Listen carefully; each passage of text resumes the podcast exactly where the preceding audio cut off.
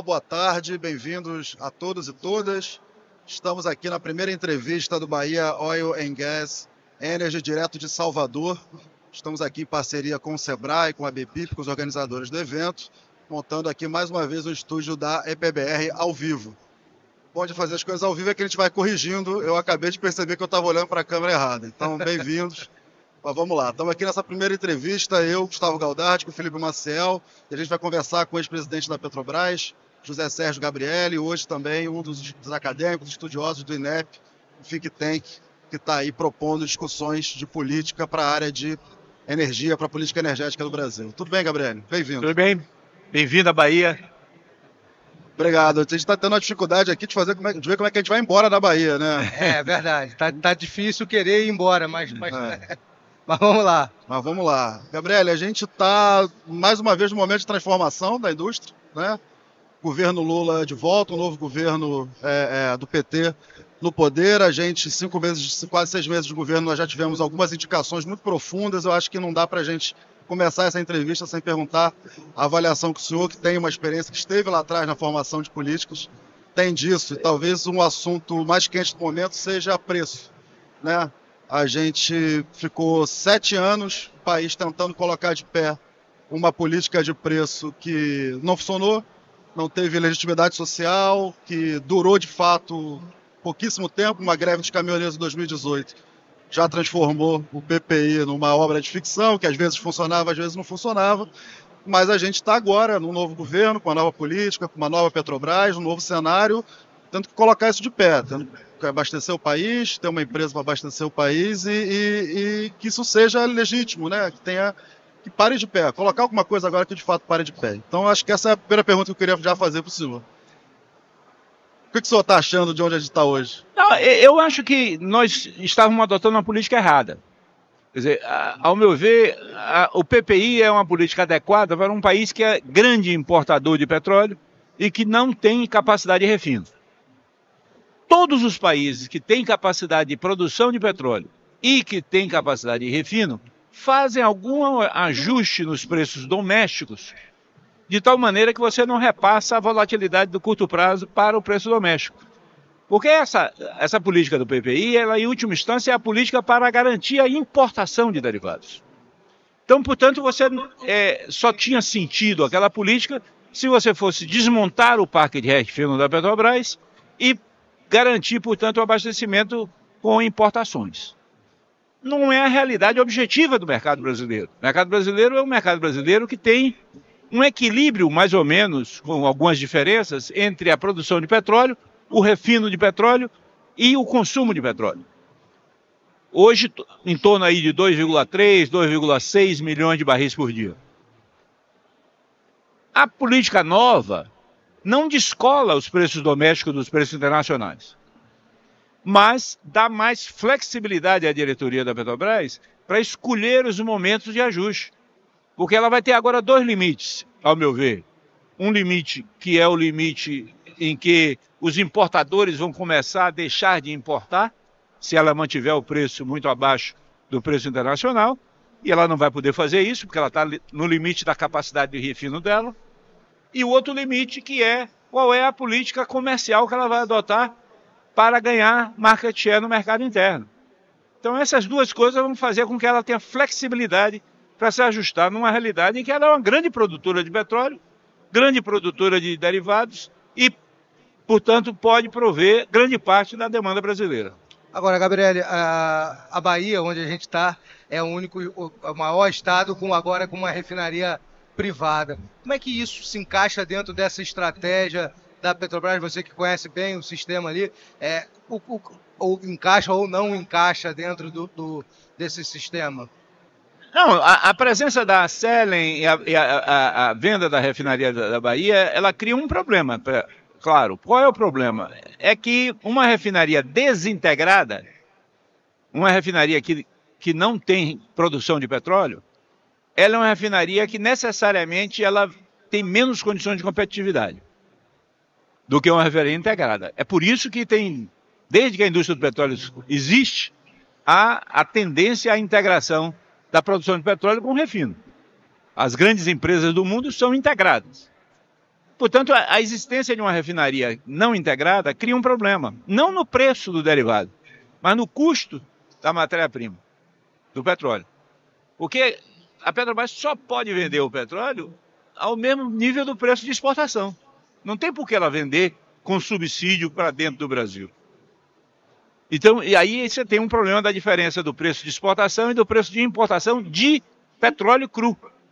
O problema, portanto, para mim não está no, no preço derivado, que inclusive nessas últimas semanas, segundo a ANP, tá a Bahia está mais baixa do que, do que, do, resto do, país. do que o resto do país. Por quê?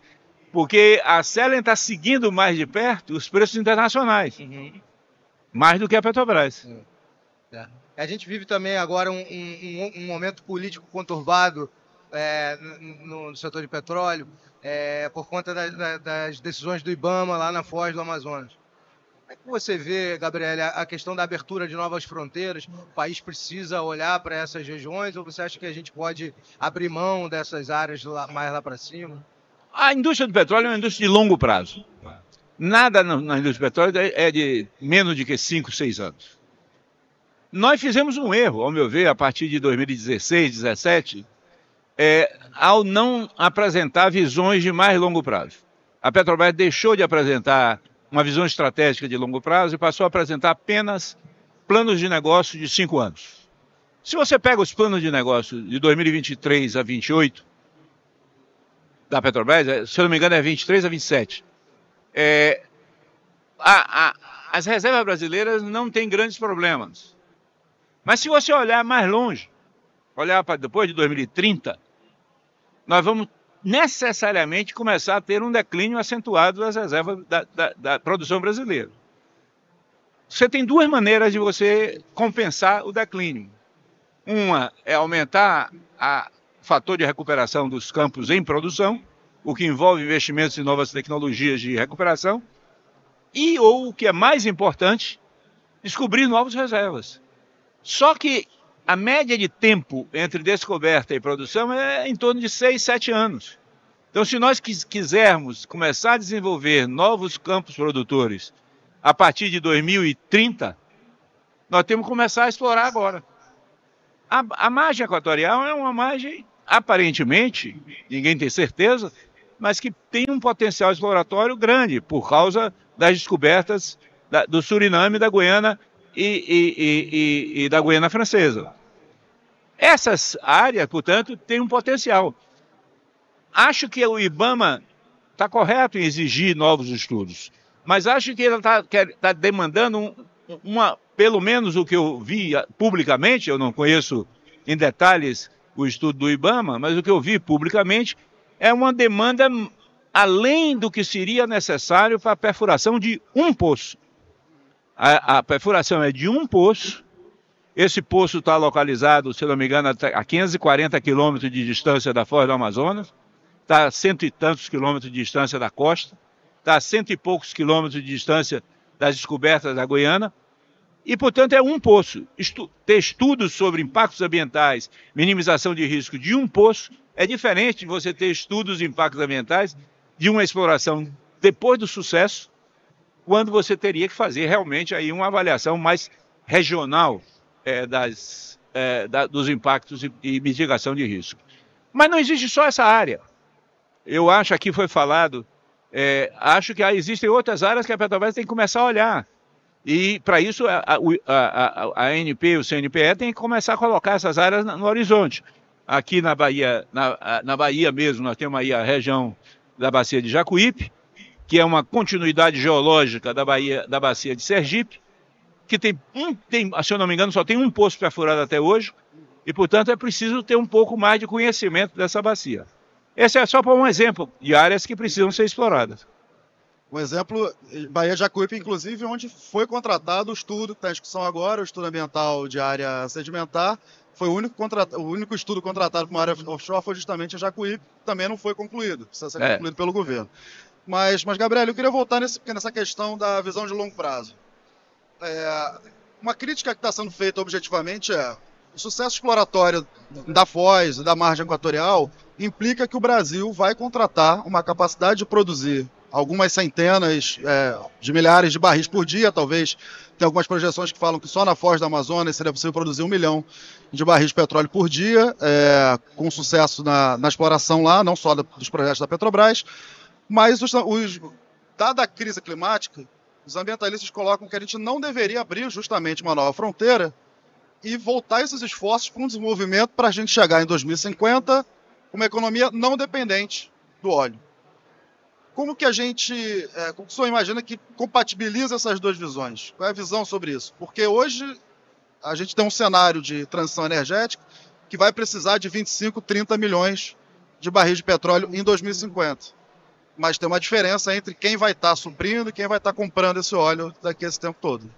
É, eu, eu, eu, eu vejo, e, e, e, estou baseado nisso não apenas na opinião pessoal, mas a grande maioria das projeções hoje existentes para 2050 colocam que nós vamos ter inexoravelmente uma redução da proporção do petróleo e do gás na matriz energética mundial. Isso é inevitável. Agora, qual é essa queda? Hoje isso tá, o petróleo está em torno de 36, 37% é, das fontes primárias de energia. Isso vai cair para alguma coisa em torno de 30%, 28%. Mas você vai ter ainda 28% das fontes primárias de energia que vem do petróleo. Uhum. Do ponto de vista absoluto, nós hoje temos um, um, um, consumo diário em torno de 96, 97 milhões de barris por dia de petróleo, em termos físicos. Uhum o declínio da produção é em média de 5% ao ano. Portanto, nós estamos aí mais ou menos precisando todo ano acrescentar 5 milhões de barris novos na, no mercado. Esse número absoluto vai cair em 2050? Eu acho que não, porque o mundo vai crescer e o mundo crescendo vai continuar demandando produto e vai aumentar o volume total de demanda de, de, de petróleo e de derivados. Então, portanto, não, eu não acredito que até 2050, 2060, nós vamos ter algo como um banimento do petróleo no mercado. Portanto, vai precisar ter petróleo. Todas as grandes potências, todas, e eu vou enfatizar aqui todas, seja China, seja Estados Unidos, seja União Europeia, seja Rússia, seja Índia, seja o Brasil deveria fazer isso, colocam a segurança energética como um elemento fundamental da segurança dos países. Então, a segurança energética significa ter acesso à energia, às fontes de energia. Com isso, eu não estou dizendo que nós não devamos investir, e eu acho que sim, nós devemos investir em outras fontes. Então, por exemplo, o hidrogênio, que é um, tem um potencial gigantesco de substituir é, derivados, tanto no transporte com, com os combustíveis sintéticos, é, transporte rodoviário e ferroviário, quanto nos transporte marítimo e aéreo, que é mais difícil você encontrar alternativas, o hidrogênio tem um enorme potencial. E o hidrogênio hoje, ele é amplamente feito a partir do, do carvão e do gás natural. E, portanto, tem emissões. Mas ele pode ser produzido a partir da eletrólise com energias renováveis que praticamente neutraliza completamente qualquer emissão. Só que o hidrogênio, para fazer isso, precisa mudar tanto que nós estamos, eu digo, na etapa do feto, que sequer nasceu ainda o produto. Então eu acho que nós temos que investir sim em novas tecnologias, nós temos que investir em renováveis, nós temos que investir na energia eólica, temos que investir na energia solar, eu acho que nós temos que avançar, e aí é mundialmente, não é o Brasil, na questão da segurança da energia nuclear, porque a energia nuclear é um elemento importante, porém a segurança da energia nuclear é, é catastrófica, né? então é, é, preciso investir muito na tecnologia de segurança da energia nuclear, além do petróleo e do gás. E temos que reduzir o carvão. Do ponto de vista do mundo real, nós estamos nos últimos dois anos andando na contramão.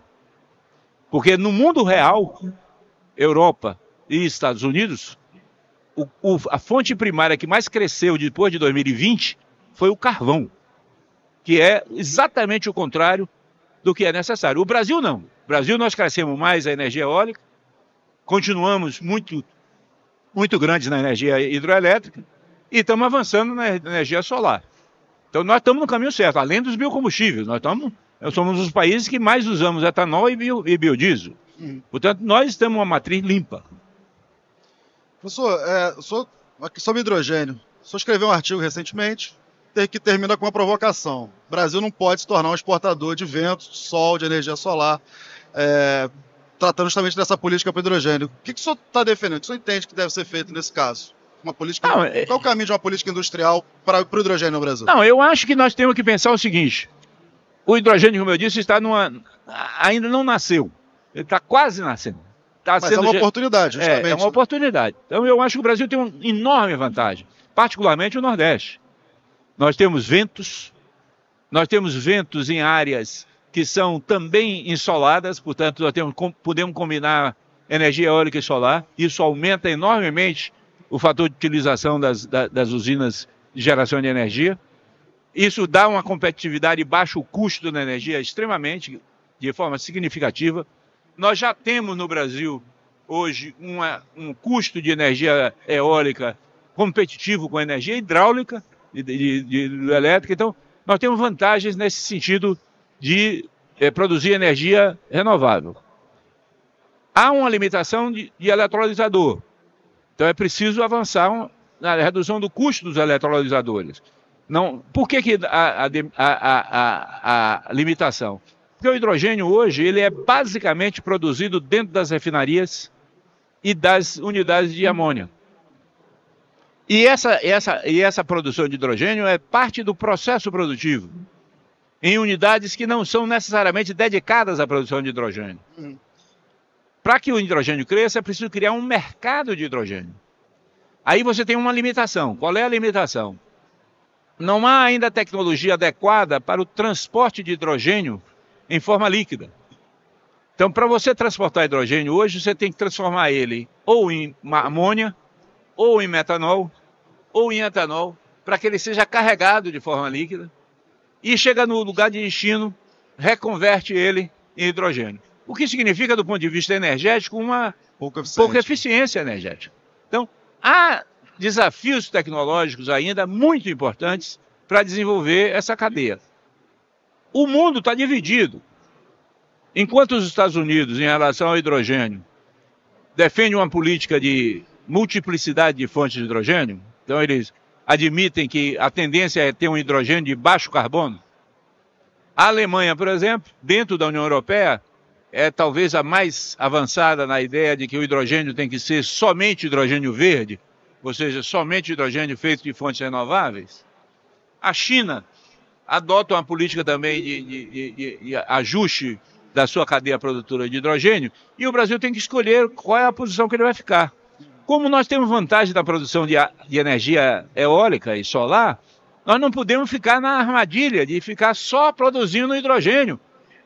Nós temos que fazer avançar a linha dos, dos combustíveis sintéticos, nós temos que avançar a produção de querosene de aviação para a, avia, a aviação sintética, é, temos que avançar na utilização de novas tecnologias para novos usos do hidrogênio na siderurgia, o que significa que nós temos que estimular o mercado de hidrogênio para expandir cadeias industriais no Brasil.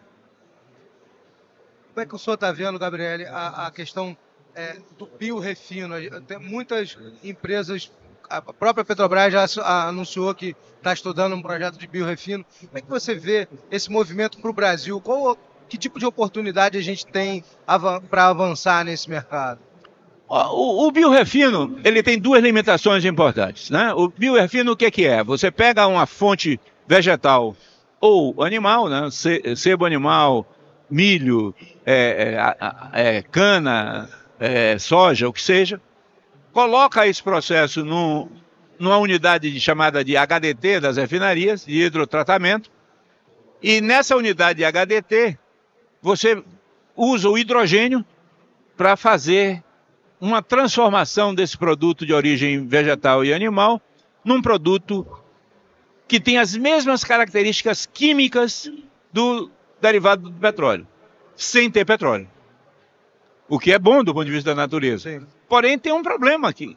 Dada a escala do combustível, isso pode impactar a produção desses vegetais e, e, e, e animais. Entendeu? Então, porque são escalas diferentes.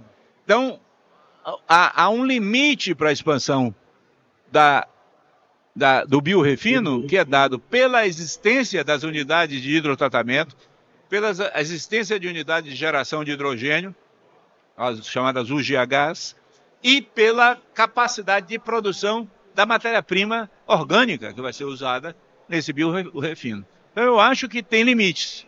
É importante, como transição é, mas tem limites na expansão. É, dentro desse mix que a gente vai ter que caminhar para fazer uma tra transição, você acha que a eletrificação vai ter um espaço também no Brasil ou, ou a gente tem outras formas? Olha, a eletrificação dos veículos, a, a Europa começou a dar uma, uma flexibilizada. Uma, a, a, Europa estava muito radical na, na, em banir os veículos de, de, motores de combustão interna a partir de 2035.